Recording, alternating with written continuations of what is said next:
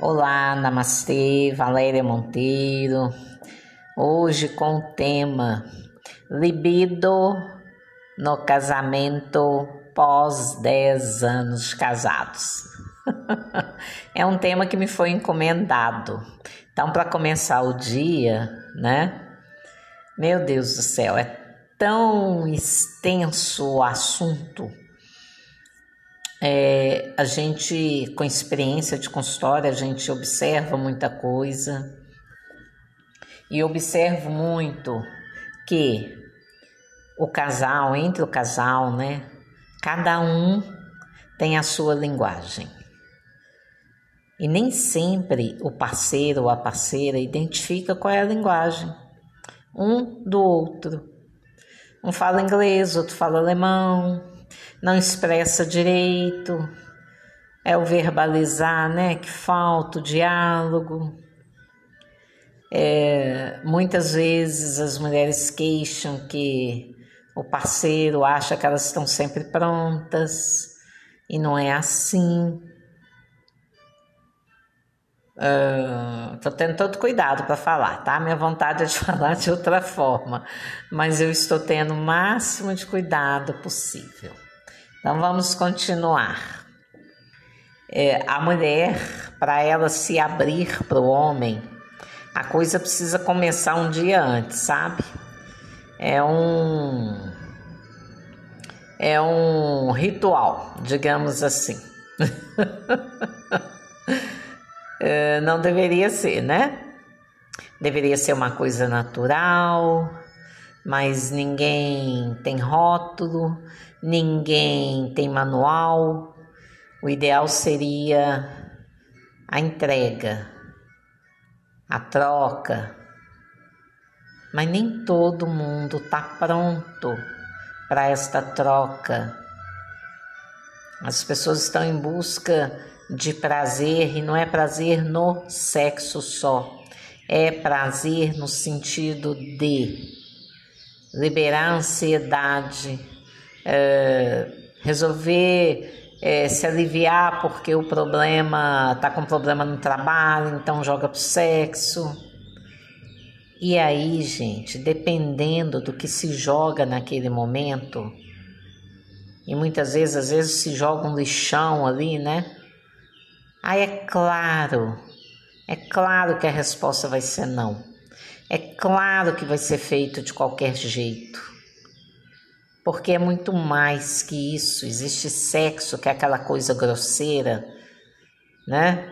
Existe sexualidade plena, que é muito mais do que o ato. É, é o toque, é o olhar, é o carinho. Mas o casal briga a semana inteira, tá guardando rancor. Mulher tem muita coisa de de arquivar, né, as raivas. Na hora certa ela solta flecha. Então, às vezes, muitas vezes, o casamento está com um amor magoado. É um casamento em que se acumulou muita coisa, né? Muita mágoa, muito ressentimento.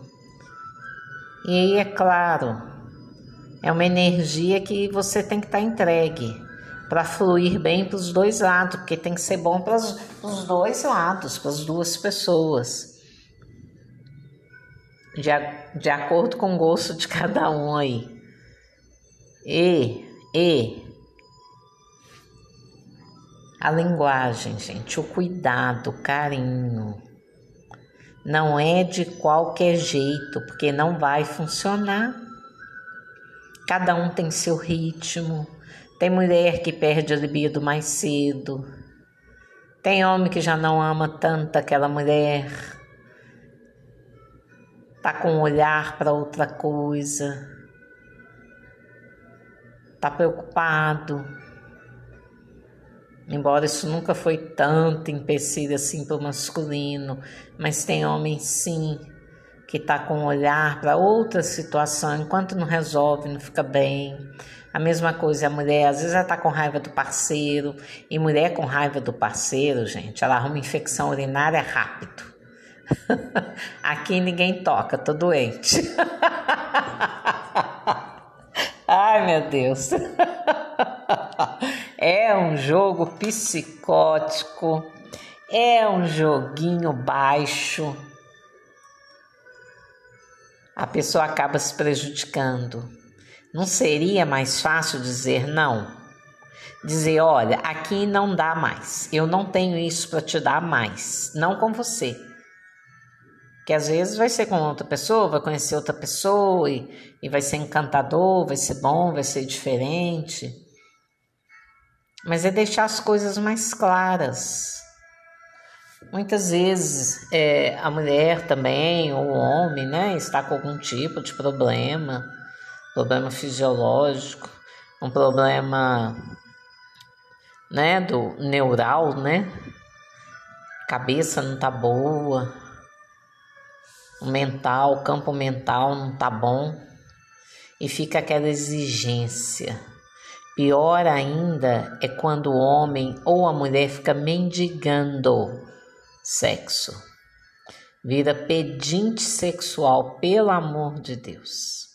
Gente, ninguém precisa disso. Assim não é uma energia tão forte que ela é capaz de gerar uma vida. Então nós temos que respeitar essa energia. Não é de qualquer jeito, igual a gente vê por aí, não. Não é. Ah, mas o que, que vai fazer? Vai sentar, vai conversar, vai explicar para o seu parceiro, sua parceira, o que está ocorrendo com você. Por que, que você nega, nega sexo para ele ou para ela? Conversa, gente, dialoga. Não fica boicotando o trem, não. Se entrega. Ou então larga. Né? Diz para ele ou para ela: não dá mais aqui, eu não tenho isso. Não vai rolar. Seja sincero, verdadeiro, verdadeira. É muito mais honesto, é muito mais digno do que às vezes, muitas vezes, são muitas mulheres que é, permitem, né? A relação para ficar bem, para a casa ficar bem, para o marido ficar bem. Não tem que fazer ninguém ficar bem. Não é o papel de ninguém fazer o outro ficar bem. Muitas vezes precisa procurar um médico, precisa ter a sensibilidade para fazer uma leitura da situação. Mas e o egoísmo, né? Só pensa em si mesmo, quer de qualquer jeito, não é capaz de, de, de perguntar o que está acontecendo, não é capaz de agradar a mulher, não é capaz de agradar o homem. Gente, o carinho, o afeto vem antes. O sexo é consequência, o sexo bom é a consequência. Mas o carinho vem antes. O olhar, o afeto, o elogio, a ajuda mútua. Às vezes não precisa nem completar o ato, só uma troca de carinho,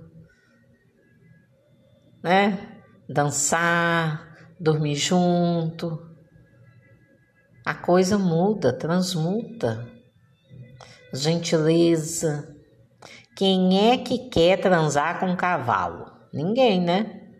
Ou com uma égua, uma potranca que só dá coice. Fica difícil, fica complicado. Cada um tem um olhar para essa situação. Cada pessoa é de um jeito, cada pessoa gosta de um jeito, faz de um jeito, tem que ir adaptando, tem que ir conversando, tem que ir dizendo para o outro. A gente não vai no salão e diz para o cabeleireiro como que a gente quer que corte o nosso cabelo. Ah, eu quero um corte assim. Por que, que não diz para o parceiro como você gosta? O que você não gosta?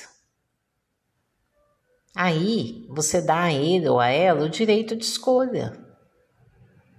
Se é tão importante para ele o sexo no casamento ou para ela, aí você dá o direito de escolha. Isso é nobre. A conversa abre tanto caminho, tantas portas para um relacionamento saudável, quando o outro entende, olha para sua dor, ele te entende e faz algo para mudar aquilo, ou não. Cada caso é um caso. É um assunto muito extenso. Dialogar, saber qual é a linguagem daquela pessoa, né? Do que, que ela gosta, como ela gosta. Ela... As pessoas dão vários sinais. A gente é que tem que prestar atenção nisso. Quando eu faço alinhamento aqui de casal, e o alinhamento de casal não é para um ficar com o outro, não. O alinhamento de casal é, infelizmente, o casal me paga para eu ficar ali mostrando para eles uma porta,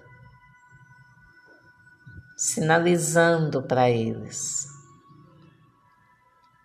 Não é isto que você quer dizer. Diga para ele a verdade. Diga para ela, não é isso. Não, você está mascarando. Diga para ela o que você realmente está pensando.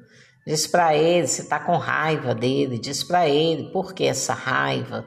A gente sinaliza ali, a gente provoca para ver se o casal consegue conversar, né? Infelizmente, perto da gente. Que o que falta é isto, é deixar as coisas claras. Eu vou ficando por aqui. Espero ter ajudado um pouquinho a quem me pediu. Espero que esse áudio ajude a mais casais. Um pouquinho que escuta, um pouquinho que transforma aqui e ali já faz a diferença. Comece a ouvir o seu parceiro, ouvir mesmo, a escutar, ouvir. Que às vezes ouve, mas não escuta. Às vezes olha para o parceiro, mas não enxerga ele ou ela. Vamos ter boa vontade com a vida. Se realmente, se realmente não é para ser, diga, não dá mais. É muito mais digno. A verdade ela é libertadora. Do contrário, para de joguinho, para de ficar punindo um outro, para de ficar castigando, aporrinhando o outro com isto. Que vergonha, coisa triste. Vamos ser adulto, criança que fica desse jeito, miando, nhau, dá um sexo, nhau, faz assim, nhau, né? Igual gato. Pelo amor de Deus. Vamos crescer, vamos para a fase adulta, vamos assumir nossa responsabilidade com nosso parceiro, com nossa parceira. Bom, é isto. Espero ter cumprido um pouquinho aí do que foi pedido. A pessoa que me pediu fala tão bem, gente. Oh, meu Deus, fica aí a dica, mulher. Dá um jeito de falar também. Namastê.